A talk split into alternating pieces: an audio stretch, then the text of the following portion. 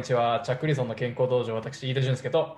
私はチャック・ウィルソンでございます。よろしくお願いします。はい、チャックさん、今日もよろしくお願いします。はい。はい、今日のトピックなんですけども、私はし正直これ初耳の用語だったので、もうチャックさんに完全に頼りたいと思うんですけども、あの行動体力と防衛体力についてということですね。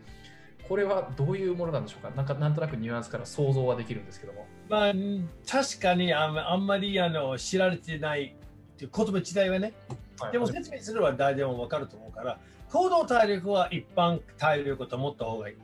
あの、有酸素、言ったら想像されるものっていう感じですかね。行動体力はねはい。で、それはあの、ゆまあ、有酸素能力と、あとほら筋力と、あと柔軟性、その3本柱。うん。でそこの概念もあるし、まあ、この YouTube ではあのかなりあの説明したこともあると思うんで、あのやり方とか注意することとか、えーまあ、これは誰でも、うんそれある。でも、トレーニングっていうのは、ただ自分の状態、自分の健康状態、自分の、まあ、体力状態ね。体力状態を良くする場合によって自分の健康も良くなる。でもこれはまあ健常者。あの私はさらに強くしたいっていう気持ちで行動体力に頼るわけ。防衛体力ははっきりした体の不健康的な状態をどうやって予防するか治るか良くなるかと。なるほど、そういう防衛。防衛なんですね。体を守るというようなことも考えた方がいいじゃないかな。病気と怪我も全部含めてなんですか？全部含めて。で、あの、まあ、怪我っていうのは結構あの話したことあると思うんで、あの筋力強くすれば、あの関節の負担には少なくなるし、人体の負担は少なくなるし、あの体の、まあ、左右のバランスとか気候筋の反対に働く筋肉のバランスだったら、まあ、体はあの怪我しにくい状態になるわけ。ただ、防衛体力は、例えば、腰痛体操は、あのそれ一つの、どういう運動をするか、その3つの中ではどれが一番効果的それとも、その完全にその防衛、守る方、まだなってないからならないようにどうすればいいかどうかというどうすればいいかとか。で、あの、まあ、運動は病気にいい影響があると言われてるのは、まあ、あの、まあ、腰痛、関節関係。まあ、これは病気まではないかもしれないけど、まあ、腰痛の話で、まあ、山ほどいろんなものあるからね。滑り症であるとか、椎間板ヘルニアとか、いろんな複雑なあの、まあ、状態あるから、まあ、あの大体、まあ、理学療法士はそういうような、まあ、手術なりあの入院っていう状態が終わったからあのリハビリを行うからそういう、まあ、運動を教えるわけ。うんそれは間違いない。でもそれは病気になって治療を受けてそれから良くするのは大体理学療法士の世界ですね。でも理学療法士療法士の終わってしまったが大体1ヶ月間それからもううちに帰らんとあかんと。じゃあどうするかどうか場合によって、まあ、僕みたいな人に来るわけ。うんでも必ずその時はどういう病気ですかと。どういう状態ですかと。治療を受けたんですかと。で運動していいんですかとか。必ずそういうあのちゃんと聞けないといけない。そういうようなあのカウンセリングシートを私も作ったんだから、細かく書いてもらって、で場合によってそこの病院に連絡をして、こういう状態ですけどと。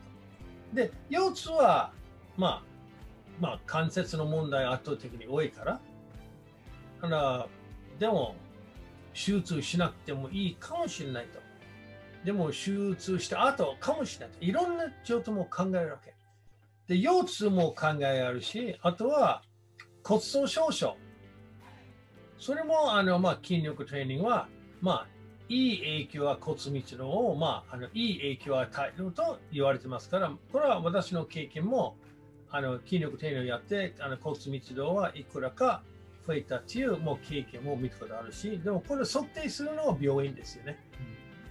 で、場合によって骨粗鬆症が運動だけじゃなくて栄養の問題もあるかもしれないし、いろんなことも考えるわけ。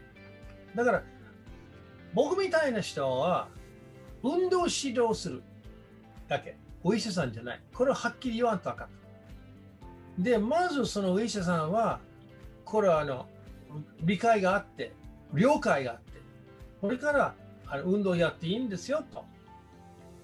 でも、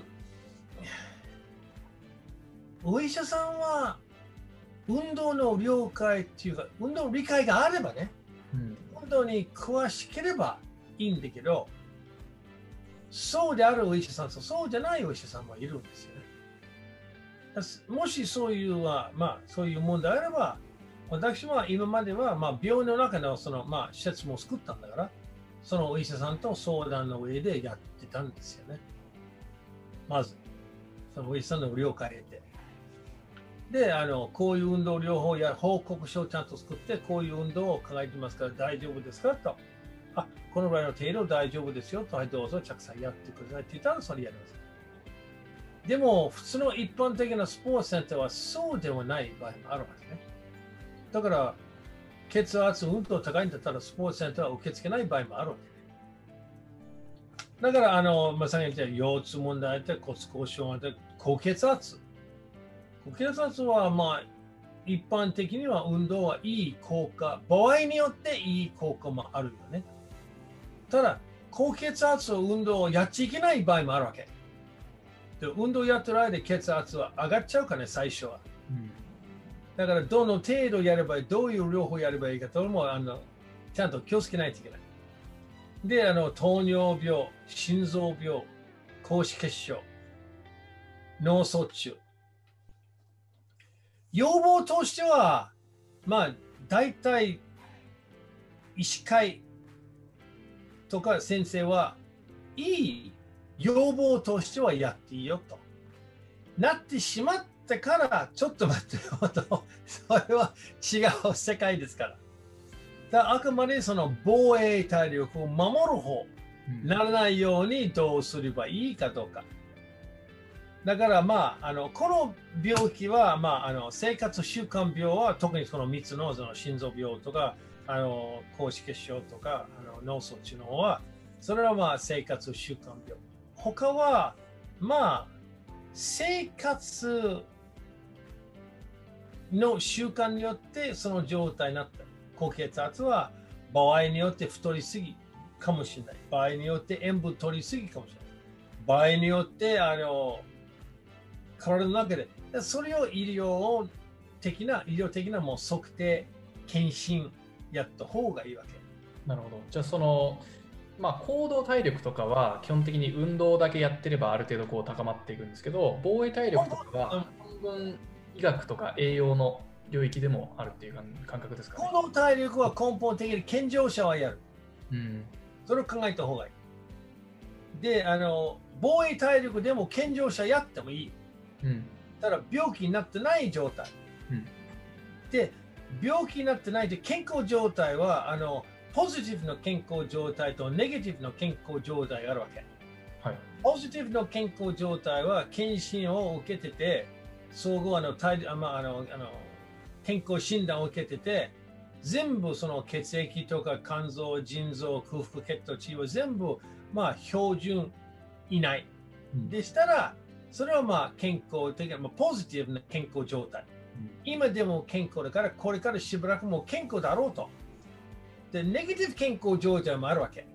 今は別に病気になってないんだけど、血圧若干高いとか、空腹血糖値は高くなってますねとか、中性脂肪は俺前よりはちょっと高くなってるんだなとか、安静脈数は前はこの低い今はちょっと早いなとか、それはネガティブ状態だから、それからあの防衛体力にあの進めるんですよね。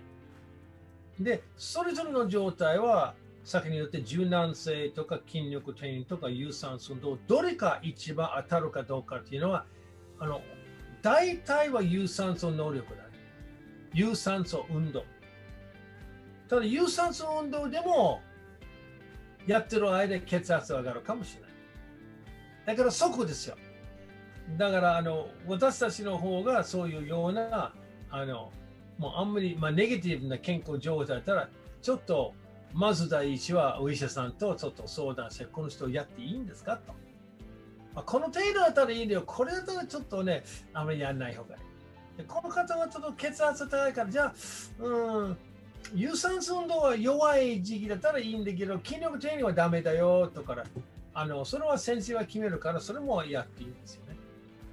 これは非常にあの微妙な問題。今までは僕は何かも、ああ、チャックさん、私は腰痛いから、えー、ちょっと強くしたいと。あれ？ななんで？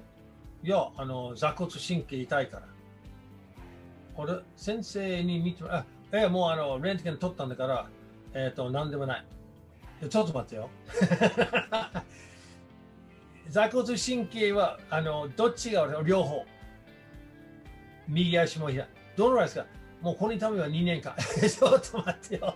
これは、あの、強くするありじゃないから、まずそういうね、レントゲンの、レントゲン取ったか何でもない。いや、でもそれダメ。それおかしい。おかしい。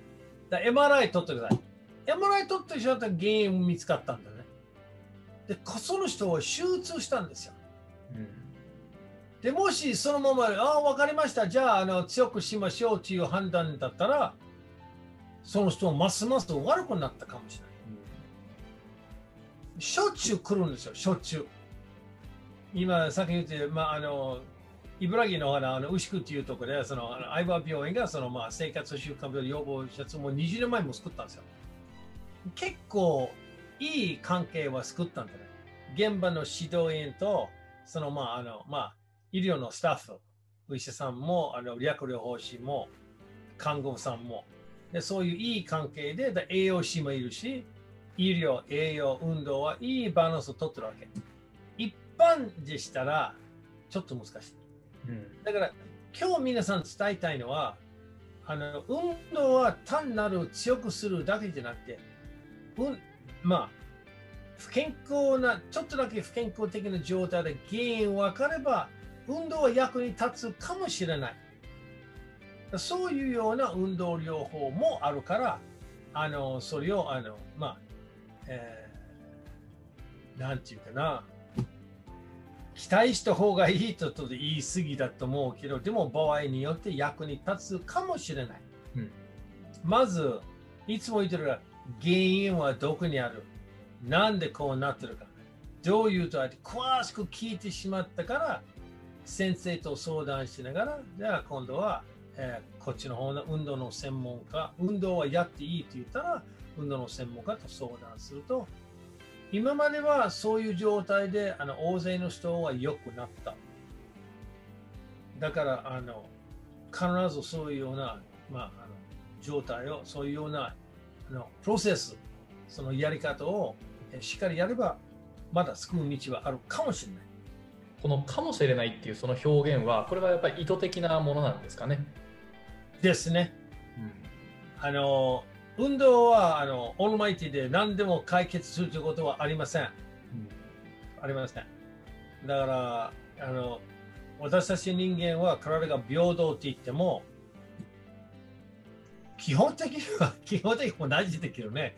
でもその年齢によって生活によってあの怪我によってスポーツ歴によってあり得ることによってあのその平等の体力を平等じゃなくなるかもしれないからそれをあのあの理解の上にやってください。でもう一つ自分がちょっとあのあんまり良くないとおかしいなと思うなら隣のおばさんとか隣のおじいさん相談しないでね。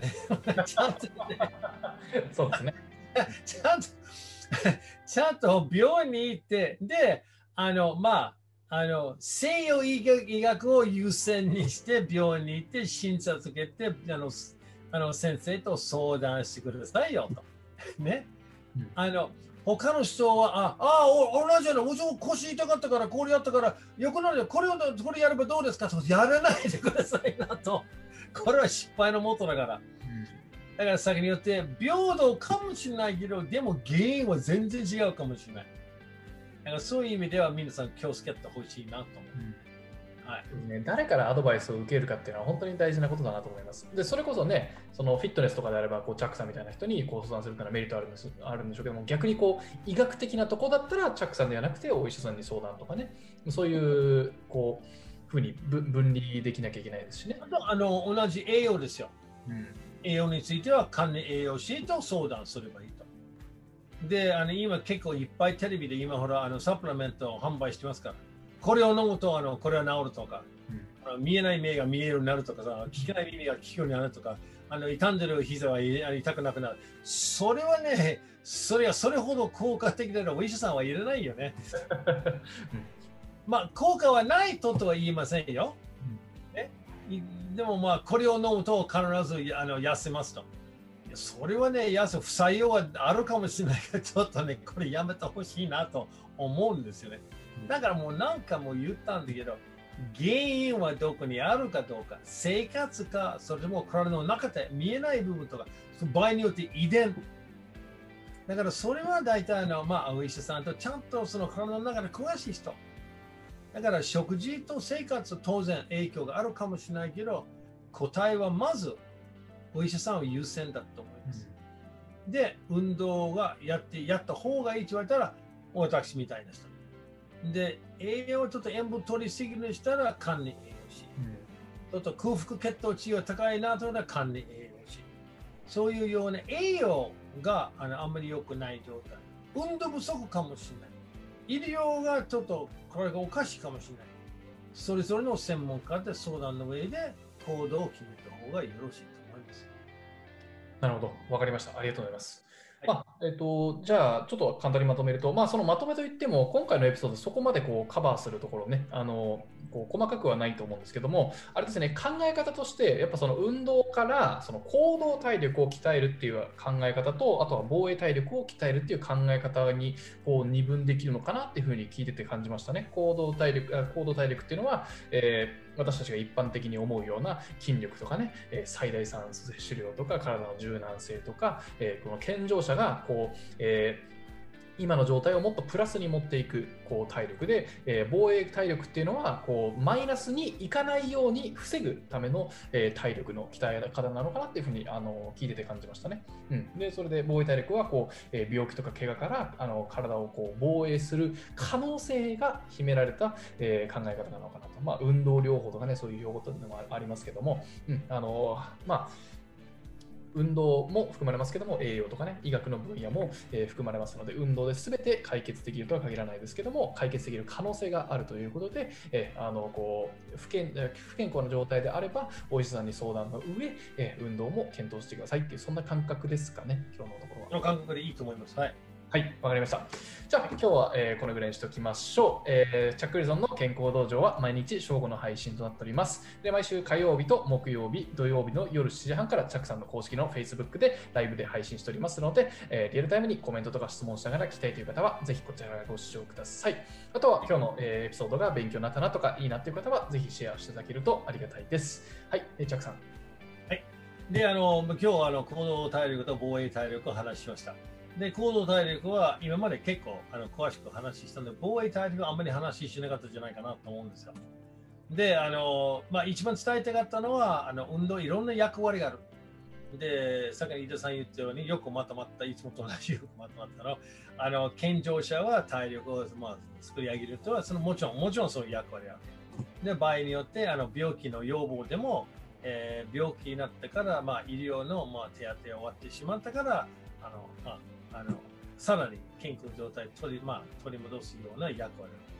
ただあの、場合によって、例えばお医者さんに行って、ちょっと運動した方がいいんですよと。で、自分の周りにはそういう、そういう、まあ、詳しい人はいないかもしれないと。例えば、あの、まあ、あの痩せた方がいいとか、血圧高いからこういう人の方がいいかどうかと。じゃあどういう運動をやればいいんですかと。どういうことやればいいその場合には、あのまあ、私か、あのまあ、こういうような、あのこういう、まあ、YouTube にあのコメントとか質問を出してくださいと。できるだけ、あのまあえー私知ってる限りではあの、ちゃんと説明して、こういうことやった方がいいんですよと。